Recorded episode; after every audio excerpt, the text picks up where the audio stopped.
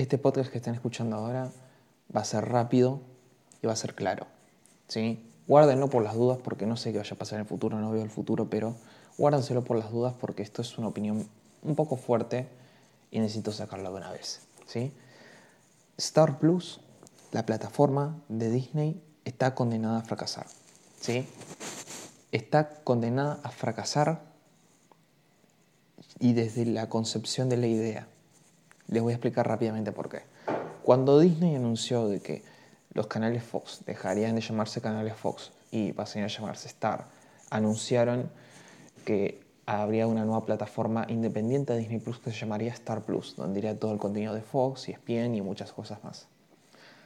¿Y por qué eh, está condenado a fracasar? Porque es una mala idea, directamente. Hacer una nueva plataforma de streaming en un mercado latinoamericano donde sabemos que todas las cosas nos cuestan. Hay gente que apenas puede tener Netflix únicamente. Hay personas que solo quieren tener Amazon, otras HBO Max y otras la que se le cante, pero solo pueden tener una. Y otros pocos pueden tener muchas de ellas, o casi todas las que están disponibles.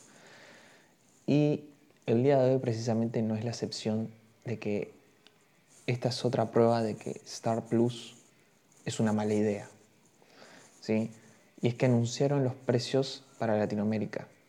¿sí? En dólares no me acuerdo cuánto es, pero les voy a decir los precios argentinos y cualquiera que es argentino diría que sí, es una pésima idea. Y es que sale 880 pesos. Sí, 880 pesos argentinos por un servicio de streaming. ¿sí? Obviamente al ser de la misma compañía hicieron una oferta promo, entre muchas comillas, que es combo Star Plus y Disney Plus, en el que con la misma cuenta de Disney Plus podés tener Star Plus y poder acceder a ambas plataformas al mismo tiempo, aunque son dos plataformas diferentes de la misma compañía. Y ese combo está a 995 pesos.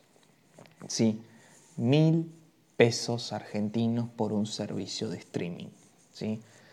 Teóricamente, por lo que vi, está como en regla, porque hay otros cable operadores como Cablevisión, Movistar TV y todas, todas ellas que están más o menos por esos precios, pero Star Plus tiene un precio excesivamente alto. Es una barbaridad lo que hay que pagar. Si solo querés Star Plus, tenés que pagar 880 pesos.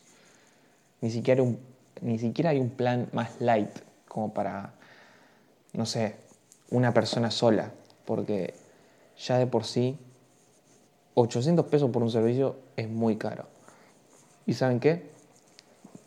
Para colmo, yo que tengo Disney Plus, tengo Netflix, tengo Amazon, ¿sí? Em, Disney me cobra exactamente 385 pesos por el mes de Disney Plus, ¿sí? Más o menos lo que cobra Amazon y Netflix, ¿sí? Ni hablar de HBO Max que eh, cuando me suscribí en el día del lanzamiento me cobran, hasta el día de hoy me está cobrando solo 150 pesos al mes. 150 pesos, nada más. ¿Sí? Y eh, obviamente es una diferencia enorme. ¿sí? En el caso de Disney es un poco menos de la mitad, ¿sí? casi la mitad de precio. Y HBO Max ni les digo. ¿sí? Eh, es una barbaridad lo que sale Star Plus por los precios anunciados.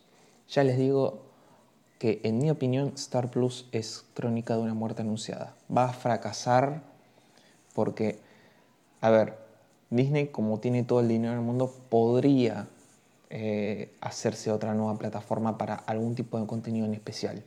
Porque tiene Hulu, eh, tiene ESPN, tiene Fox, tiene muchas otras empresas Disney. Ya saben que es la compañía más grande del mundo, ¿sí? Em, pero separar dos plataformas de streaming eh, en, el, en el mercado latinoamericano y para colmo poner esa nueva plataforma de streaming más cara que Disney Plus, que es la principal, eso de por sí es una muy mala idea, ¿sí? No entiendo cómo cómo, cómo, en serio, no entiendo cómo no hicieron acá lo mismo que hicieron en Europa y en otros países del mundo donde está Disney Plus, que es integrar Star como una nueva marca de Disney, donde están todas las películas de Fox y las películas que son más para adultos, poner un pin parental en caso de que tu perfil sea solo para chicos. ¿sí? Em, no entiendo qué les costaba hacer eso. ¿Por qué? ¿Por qué? ¿Por qué en un mercado así? ¿Sí? Es una mala idea donde lo mires. Por lo tanto, voy a sostener hasta el día del estreno de Star Plus, que va a ser en al momento que estoy grabando esto, va a ser en unos 15, 17 días más o menos. 17, eh, 20 días más o menos. Em, acuérdense de esto, que bueno, es, es, poco probable que pase porque Disney es una, es una empresa muy grande, pocas veces rectifican, pero acuérdense y guárdenselo por las dudas en caso de que llegue a pasar. Star Plus siempre fue una mala idea y Star Plus es crónica de una muerte anunciada.